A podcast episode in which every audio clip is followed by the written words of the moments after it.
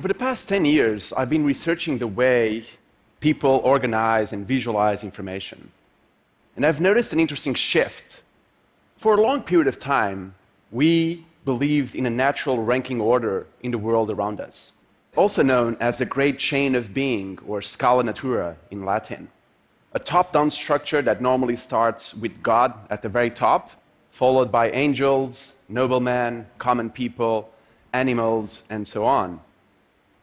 This idea was actually based on Aristotle's ontology, which classified all things known to man in a set of opposing categories like the ones you see behind me. But over time, interestingly enough, this concept adopted the branching schema of a tree in what became known as the Porphyrian tree, also considered to be the oldest tree of knowledge. The branching scheme of the tree was, in fact, such a powerful metaphor for conveying information that it became, over time, an important communication tool to map a variety of systems of knowledge. We can see trees being used to map morality with its popular tree of virtues and tree of vices, as you can see here in these beautiful illustrations from medieval Europe. We can see trees being used to map consanguinity, the various blood ties between people. We can also see trees being used to map genealogy, perhaps the most famous archetype of the tree diagram. I think many of you in the audience have probably seen family trees. Many of you probably even have your own family trees drawn in such a way. We can see trees even mapping systems of law, the various decrees and rulings of kings and rulers. And finally, of course, also a very popular scientific metaphor, we can see trees being used to map all species known to man. And trees ultimately became such a powerful visual metaphor because, in many ways, they really embody this human desire for order, for balance, for unity, for symmetry. However, nowadays, you're really facing new, complex, intricate challenges that cannot be understood by simply employing a simple tree diagram. And the new metaphor is currently emerging, and it's currently replacing the tree in visualizing various systems of knowledge it's really providing us with a new lens to understand the world around us. And this new metaphor is the metaphor of the network. And we can see this shift from trees into networks in many domains of knowledge. We can see this shift in the way we try to understand the brain.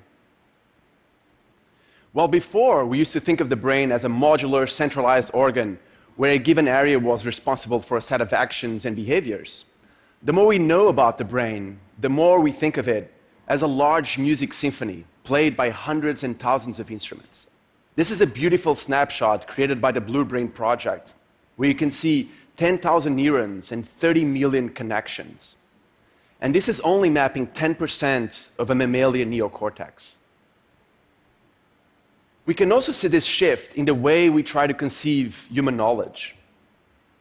These are some remarkable trees of knowledge or trees of science by Spanish scholar Ramon Llull. And Llull was actually the precursor, the very first one who created a metaphor of science as a tree, a metaphor we use every single day when we say biology is a branch of science, when we say genetics is a branch of science. But perhaps the most beautiful of all trees of knowledge, at least for me, was created for the French Encyclopedia by Diderot and d'Alembert in 1751. This was really the bastion of the French Enlightenment. And this gorgeous illustration was featured as a table of contents for the encyclopedia. And it actually illustrates, it maps out all domains of knowledge as separate branches of a tree. But knowledge is much more intricate than this. These are two maps of Wikipedia showing the interlinkage of articles related to history on the left and mathematics on the right. And I think by looking at these maps and the other ones that have been created of Wikipedia, arguably one of the largest rhizomatic structures ever created by man, we can really understand how human knowledge is much more intricate and interdependent, just like a network. We can also see this interesting shift in the way we map social ties between people. This is the typical organizational chart. I'm assuming many of you have seen a similar chart as well in your own corporations or others. It's a top down structure that normally starts with the CEO at the very top and where you can drill down all the way to the individual workman on the bottom. But humans sometimes are, well, actually, all humans are really unique in their own way. And sometimes you really don't play well under this really rigid structure. I think the internet is really changing this paradigm quite a lot. This is a fantastic map of online social collaboration between Perl developers. And Perl is a famous programming language. And here you can see how different programmers are actually exchanging files and working together on a given project. And here you can notice that this is a completely decentralized process. There's no leader in this organization, it's a network. We can also see this interesting shift when we look at terrorism. One of the main challenges of understanding terrorism nowadays is that we are dealing with decentralized independent cells where there's no leader leading the whole process. And here you can actually see how visualization is being used. The diagram that you see behind me is showing all the terrorists involved in the Madrid attack in 2004. And what they did here is that they actually segmented the network into three different years, represented by the vertical layers that you see behind me. And the blue lines tied together the people that were present in that network year after year. So even though there's no leader per se, these people are probably the most influential ones in that organization, the ones that know more about the past and the future plans and goals of this particular cell. We can also see this shift from trees into networks in the way we classify and organize species. The image on the right is the only illustration that Darwin included in the origin of species, which Darwin called the tree of life. And there's actually a letter from Darwin to the publisher expanding on the importance of this particular diagram. It was critical for Darwin's theory on evolution. But recently, scientists discovered that overlaying this tree of life is a dense network of bacteria. And this bacteria is actually tying together species that were completely separated before to what scientists are now calling not the tree of life, but the web of life, the network of life. And finally, we can really see this shift again when we look at ecosystems around our planet. No more do we have these simplified predator versus prey diagrams we have all learned at school. This is a much more accurate depiction of an ecosystem. This is a diagram created by Professor David Lavigne, mapping close to 100 species that interact with the codfish off the coast of Newfoundland in Canada. And I think here we can really understand the intricate and interdependent nature of most ecosystems that are bound our planet. But even though recent, this metaphor, the metaphor of the network, is really already adopting various shapes and forms. And it's almost becoming a growing visual taxonomy. It's almost becoming the syntax of a new language. And this is a, one aspect that truly fascinates me. And these are actually 15 different typologies I've been collecting over the time. And it really shows the immense visual diversity of this new metaphor. And here's an example.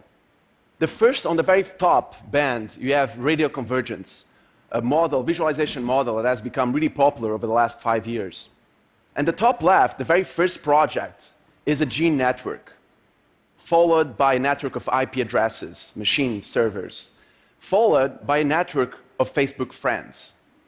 You probably couldn't find more disparate topics, yet they are using the same metaphor, the same visual model to map the inherent complexities of its own subjects.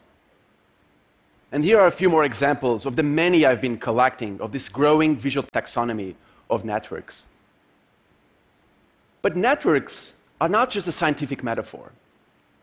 As designers, researchers, and scientists try to map a variety of complex systems, they are in many ways influencing traditional art fields like painting and sculpture, and influencing many different artists. And perhaps because networks have this huge aesthetical force to them, they are immensely gorgeous. They are really becoming a cultural meme and driving a new art movement, which I've called networkism. And we can see this influence in this movement in a variety of ways. This is just one of many examples where you can see this influence from science into art. The example on your left side is IP mapping, a computer generated map of IP addresses, again, servers, machines. And on your right side, you have transient structures and unstable networks by Sharon Molloy, using all and animal on canvas. And here are a few more paintings by Sharon Molloy, some gorgeous, intricate paintings.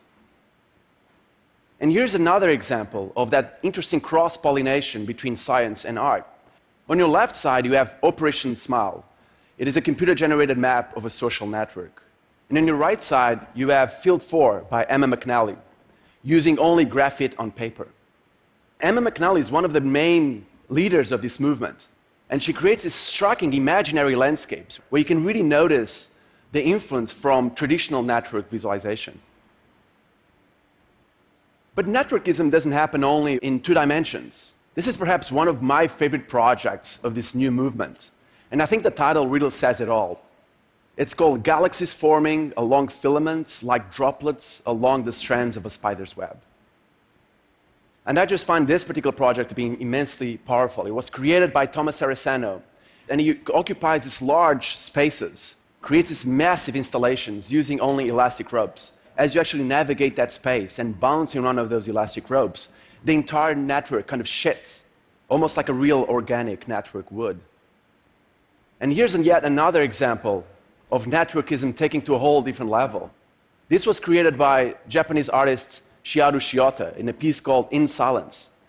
And Shiota, like Tomás Saraceno, fills these rooms with this dense network, this dense web of elastic ropes and black woolen thread, sometimes including objects, as you can see here, sometimes even including people in many of her installations. But networks are also not just a new trend, and it's too easy for us to dismiss it as such. Networks really embody notions of decentralization, of interconnectedness, of interdependence. And this new way of thinking is critical for us to solve many of the complex problems we are facing nowadays, from decoding the human brain to understanding the vast universe out there. On your left side, you have a snapshot of a neural network of a mouse, very similar to our own at this particular scale. And on your right side, you have the Millennium Simulation, it was the largest and most realistic simulation of the growth of cosmic structure. It was able to recreate the history of 20 million galaxies in approximately 25 terabytes of output. And coincidentally or not, I just find this particular comparison between the smallest scale of knowledge, the brain, and the largest scale of knowledge, the universe itself, to be really, really quite striking and fascinating. Because as Bruce Mau once said, when everything is connected to everything else. For better or worse, everything matters. Thank you so much.